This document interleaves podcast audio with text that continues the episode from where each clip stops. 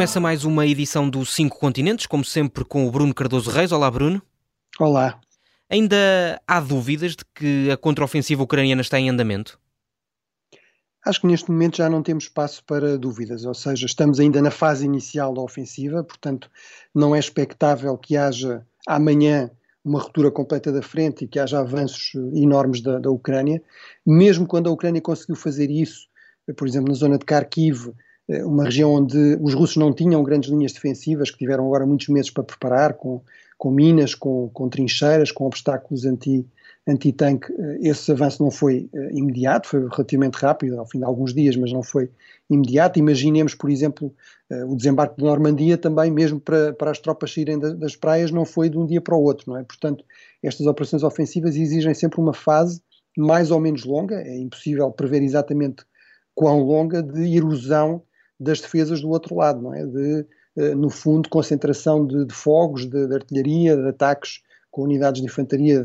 e de blindados em diferentes pontos da frente para conseguir eventualmente uma ruptura e depois ter a capacidade de explorar essa ruptura. Mas, portanto, eh, em resumo, estamos claramente na fase inicial da ofensiva ucraniana. Neste momento ainda não é possível perceber exatamente qual será aqui a linha principal de avanço, eh, mas aí, enfim, não é preciso adivinhar muito. À partida, os objetivos prioritários eh, declarados da Ucrânia, que só são possíveis atingir através de, de uma ofensiva, eh, são recuperar o essencial do território perdido. Eh, em termos geoestratégicos, o, o, território mais importante é a zona do sul, ou seja, no fundo, a zona da costa do Mar Negro, do Mar de Azov, que liga a Crimeia à, à, Rússia. Conseguir aí avanços significativos por parte da Ucrânia teria ainda a vantagem de, no fundo, partir a linha, a, a linha da frente russa em dois, dividir as forças russas em dois, eh, permitiria também isolar a Crimeia e, portanto, mesmo sem um ataque direto à Crimeia, ameaçar esse território sob controle russo desde 2014. mas é normal que a Ucrânia procure, no fundo, multiplicar ataques noutros pontos da frente, até para dificultar à Rússia perceber exatamente onde é que é o avanço principal. eventualmente, podia-se pensar que se a Ucrânia tiver capacidade para isso, pode tentar desenvolver até uma segunda linha de ataque penso que mais do que duas, muito dificilmente isso será realista.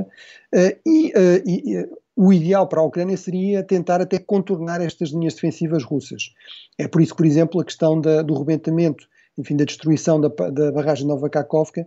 vem complicar um pouco essas coisas. Pelo menos era importante para a Ucrânia conseguir fazer raids anfíbios para o outro lado do rio. É, seria sempre difícil uma grande ofensiva anfíbia, isso é ainda mais exigente que uma ofensiva terrestre. Eh, mas, eh, e portanto, esse, esse, essa possibilidade de flanqueamento é limitada e está agora mais limitada. Apesar de tudo, a Ucrânia eh, desenvolveu aqui uma manobra nova e interessante, que foi utilizar estas milícias russas, estes grupos paramilitares russos, mas alinhados com a Ucrânia, para atacar território russo na zona de Belgorod e, portanto, forçar, no fundo, o alargamento da frente ativa, eventualmente forçar também uh, no fundo, uh, que as tropas russas vão de outros pontos da frente ou que haja algum empenhamento de reservas estratégicas que podiam ser depois enviadas para zonas onde houvesse ataques mais intensos para esta zona de Belgorod para tentar lidar com, com esse problema. Um, em relação ao futuro, uh, como eu referi, é impossível fazer aqui previsões muito exatas sobre quanto tempo é que esta fase inicial durará e até qual será o seu resultado. Se as coisas correrem bem para a Ucrânia, acabaremos por perceber onde é que é realmente o eixo ou os eixos uh, principais de avanço, uh, se há realmente rupturas significativas da, da, frente russa, isso também se tornará uh, visível. para isso é fundamental não apenas que estas unidades ucranianas treinadas no Ocidente mostrem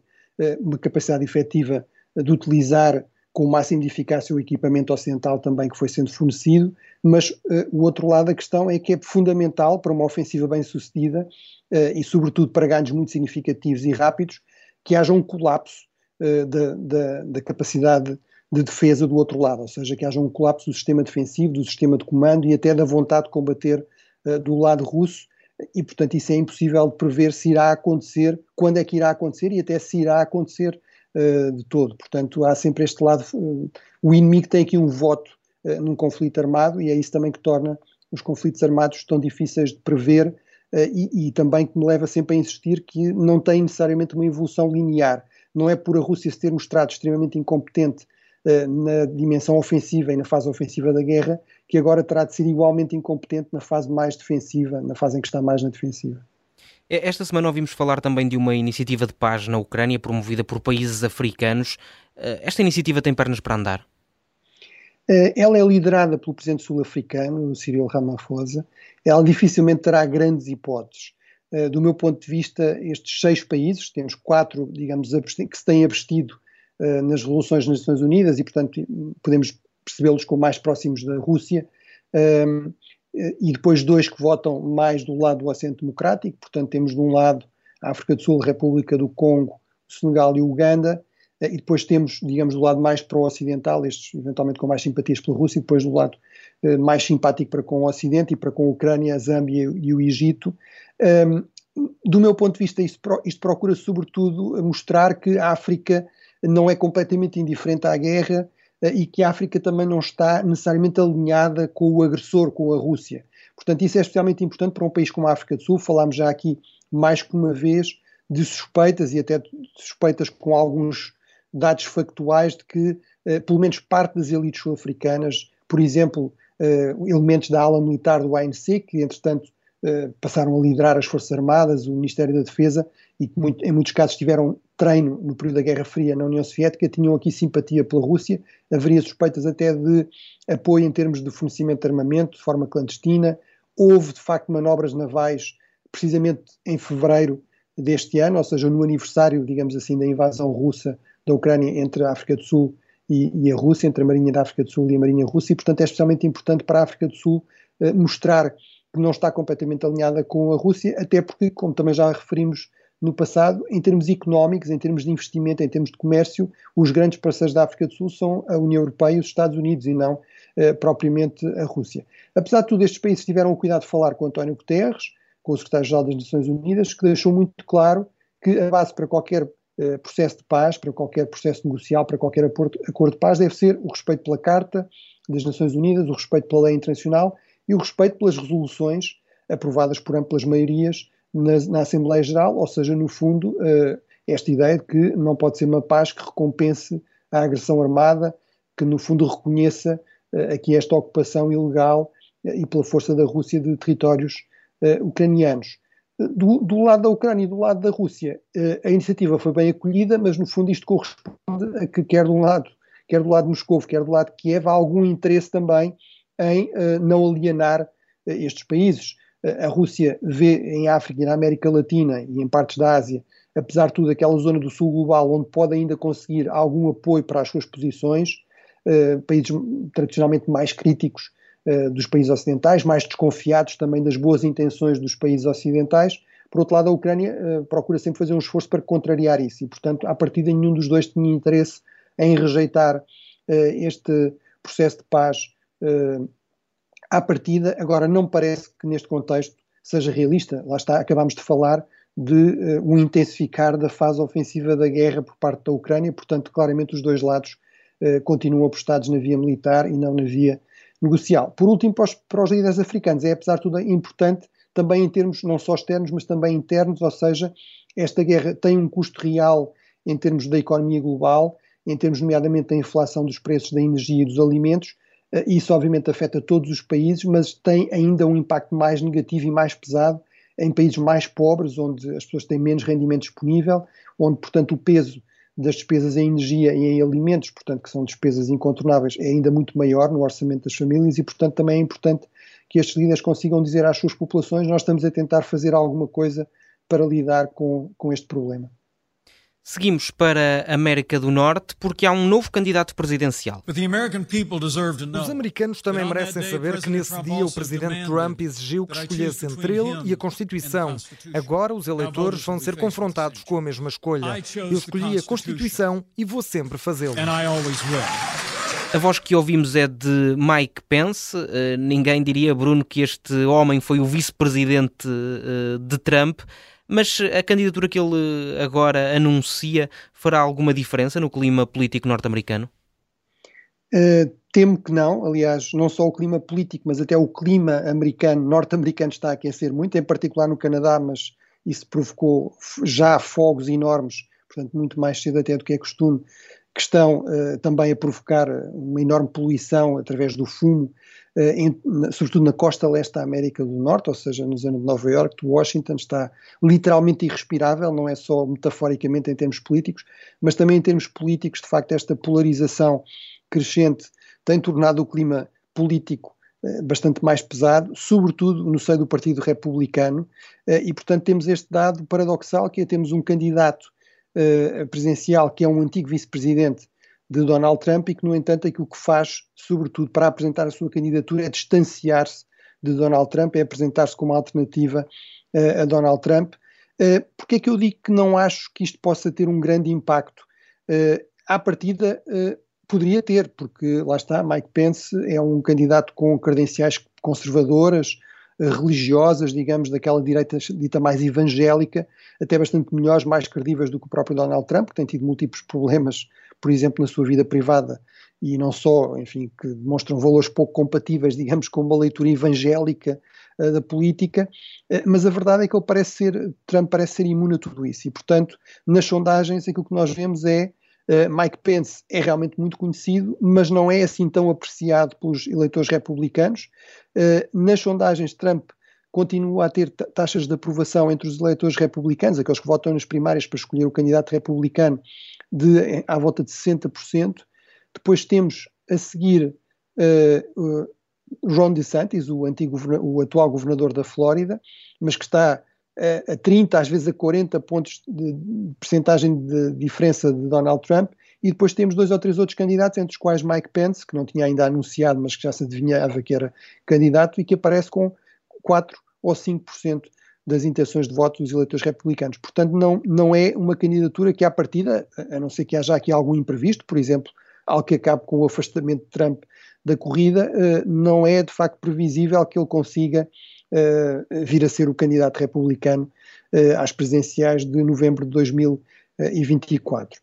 Uh, e realmente, do ponto de vista dos aliados dos Estados Unidos, o problema é que os, não só Trump, mas o próprio Ron DeSantis têm feito declarações nada convencionais em termos daquilo que tem sido a política externa americana nas últimas décadas, de reserva, de crítica em relação à questão da NATO, sobretudo de reserva em relação ao apoio à Ucrânia, Trump de uma forma muito mais assertiva, Ron, Ron DeSantis talvez de uma forma que se presta mais a equívocos e eventualmente se ele vier a ser escolhido para candidato republicano e a ser eleito, poderá eventualmente aí alterar um pouco a sua postura, uh, é mais no sentido de dizer não vamos investir tanto na Ucrânia que comprometa, por exemplo, a prioridade ao apoio à, à classe média americana, à defesa da, da nossa fronteira em relação a estas vagas de imigrantes ilegais, eh, mas a verdade é que uh, os candidatos que defendem, por exemplo, o apoio à Ucrânia, que defendem a importância da NATO, que defendem que a parceria com os países europeus é absolutamente vital para o interesse dos Estados Unidos, uh, candidatos como o Mike Pence ou como a Nikki Haley realmente andam pelos 4 ou 5% das intenções de voto e, portanto, não vamos ter, provavelmente em, em novembro de 2024, umas eleições como aquelas que nos habituámos durante muitas décadas até à, à chegada de Donald Trump digamos, à liderança do Partido Republicano, na prática, que é, eh, durante muito tempo, de facto, as eleições americanas, do ponto de vista da política externa e, por exemplo, das relações com os países europeus, eh, não tinham um grande impacto. Uhum. Podia haver pequenas diferenças, mas não, não havia grandes alterações na política externa americana, isso já não é assim. Descemos até a América Latina. A China está a aproximar-se do Panamá. Porquê? Bem, eh, a razão pela qual a China se está a aproximar do Panamá realmente não é um grande mistério, mas não deixa de ser extremamente significativo. Ou seja, basicamente o Panamá é um país que existe por causa do canal do Panamá.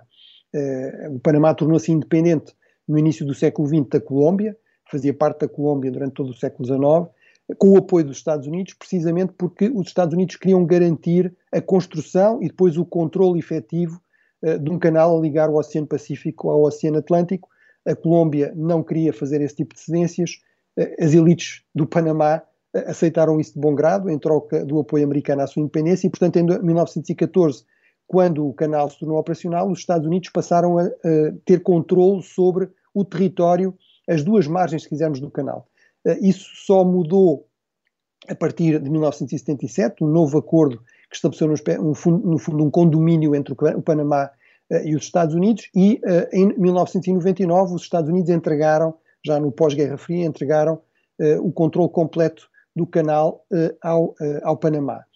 e, obviamente, este canal é um dos grandes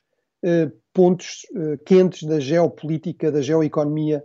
global. Estamos a falar de 14 mil navios por ano que atravessam este canal. Estamos a falar de uma importância enorme para a navegação, para o comércio global, tão grande que, por exemplo, o, o standard em termos dos grandes navios de transporte de porta-contentores é conseguirem passar pelo canal do Panamá. Não, à partida não interessa construir navios maiores do que isso, porque depois não conseguem uh, atravessar essa, esse canal fundamental para o comércio entre a Ásia, a América e a Europa, mas também tem uma enorme importância do ponto de vista, obviamente, militar. E aí grande, a grande questão é que realmente o, a China reforçou imenso o seu investimento no Panamá, a, a todos os níveis, na economia, na banca, na indústria, portanto tem uma presença reforçada. Isso corresponde a um padrão no conjunto da América Latina, mas obviamente no caso dos Estados Unidos e por causa do canal, isso é ainda mais assim. Sobretudo a partir de 2017, quando o Panamá cortou relações com Taiwan e normalizou relações com a China eh, e, portanto, há aqui eh, a perspectiva de um novo acordo, um acordo de comércio livre entre o Panamá e a China. Eh, a China já assinou vários com países latino-americanos, mas do ponto de vista da, das elites norte-americanas, esta aproximação é especialmente preocupante. Aquilo que os, que os líderes do Panamá respondem, nomeadamente o seu presidente responde, é nós continuamos a ver os Estados Unidos como o nosso principal parceiro e aliado em termos de segurança, defesa, em termos económicos, se os Estados Unidos eh, fizerem propostas tão ou mais interessantes do que a China, nós obviamente também as acolheremos. Agora não vamos recusar investimento chinês uh, só porque os Estados Unidos acham que devemos recusar esse investimento sem propor uma alternativa. E esse é o grande problema dos Estados Unidos uh, no sul global, na América Latina, em África e até mesmo na Europa, em países como Portugal ou a Grécia, por exemplo, na crise 2011. Uh, se é preciso investimento, se aparece investimento chinês eh, se não há alternativas ocidentais, se não há, por exemplo, alternativas de investimento norte-americano, uhum. é normal que os países digam, bem, temos de optar por fazer estes investimentos, é no nosso interesse nacional, eh, venham da China ou venham de onde vierem. Bruno, temos ainda tempo para mais duas escalas rápidas, uma em África e outra na Ásia-Pacífico. A primeira é, é, é, em África. Eh, não há sinais de estabilidade no Sudão. A Arábia Saudita tentou arranjar aqui uma forma de mediar, mas não correu bem. Sim, eh, a Arábia Saudita, nós tendemos a vê-la muito como líder de um eixo sunita no Médio Oriente, mas esquecemos que a Arábia Saudita também está muito presente uh, em África. E, em particular, na África Oriental, na África Islâmica eh, e na África Oriental, que são uh, muito próximas também geograficamente à Arábia Saudita, e ainda mais nesta zona do Mar Vermelho. Uh, por exemplo, Jeddah, que é no fundo a capital comercial da Arábia Saudita, o grande porto saudita, que fica no Mar Vermelho, fica praticamente em linha direta em, em linha reta do, do, principal porto do Sudão, do Porto, Porto, Porto Sudão, precisamente, fica à volta de 300 km, portanto é, não chega a ser um dia de viagem entre os dois. Uh, há também bastante uh, investimento e, e, relações comerciais importantes entre a Arábia Saudita e o Sudão. A Arábia Saudita é logo a seguir à China o segundo maior parceiro comercial do Sudão e, portanto, isto dá algum poder, alguma influência à Arábia Saudita. Agora, não é claramente suficiente para resolver o conflito. houve já vários acordos de cessar-fogo humanitário que não foram respeitados e, digamos, o culminar tudo isto foi esta semana a Arábia Saudita visto-se queixar que a sua embaixada tinha sido atacada e pilhada. Ela, entretanto, tinha sido abandonada, portanto estava fechada, não havia lá diplomatas sauditas, eh, mas em todo caso isto mostra bem o nível, digamos, de caos, de violência eh, e incapacidade, eh, no fundo, de controlar esta guerra civil que já se prolonga há várias semanas no Sudão, mesmo para um país com tanta influência no país como a Arábia Saudita. Vamos então terminar na Ásia-Pacífico com o encontro de Shangri-La. Os ministros da Defesa da China e Estados Unidos um, não se reuniram, mas falaram de forma informal. Uh, e a Austrália também teve algo a dizer. Sim, portanto, foi importante, pelo menos falar informalmente. É muito mal que não haja encontros bilaterais. A China continua a insistir que há sanções sobre o seu ministro da Defesa por parte dos Estados Unidos a resposta do Ministro da Defesa americano é eu também sou sancionado, por exemplo, na Rússia e não continuo a falar com o meu homólogo russo. Acho que realmente estes canais de comunicação de alto nível são fundamentais. Eh, é, é, é, os riscos são demasiado elevados para a região, para o mundo, eh, de uma guerra acidental, de uma escalada muito perigosa, com cada vez mais meios navais. Eh, e aí a Austrália, e nomeadamente o primeiro-ministro australiano, Albanese, foi muito claro a deixar isso claro. A Austrália defende a existência destes canais de comunicação como algo indispensável e veio também procurar descansar um pouco a sua vizinhança em relação à questão do acordo AUKUS, aquele acordo para submarinos com motores nucleares, deixando claro que a Austrália respeitará todas as indicações que a Agência Internacional de Energia Atómica der para garantir que isso não uh, corresponda a nenhum risco de proliferação nuclear. Uh, e, portanto, isso também foi uh, um aspecto importante deste acordo, que não foi devidamente acautelado quando ele foi anunciado de forma muito precipitada, pelo antecessor, aliás, do Albanese, e agora o, o novo Primeiro-Ministro australiano, trabalhista, tem procurado no fundo, voltar a valorizar aqui a dimensão diplomática e responder a alguns dos receios, eh, não só da França, que foi o mais falado na altura, mas também de muitos dos países da região sobre as implicações deste acordo. Obrigado, Bruno. Até para a semana. Obrigado.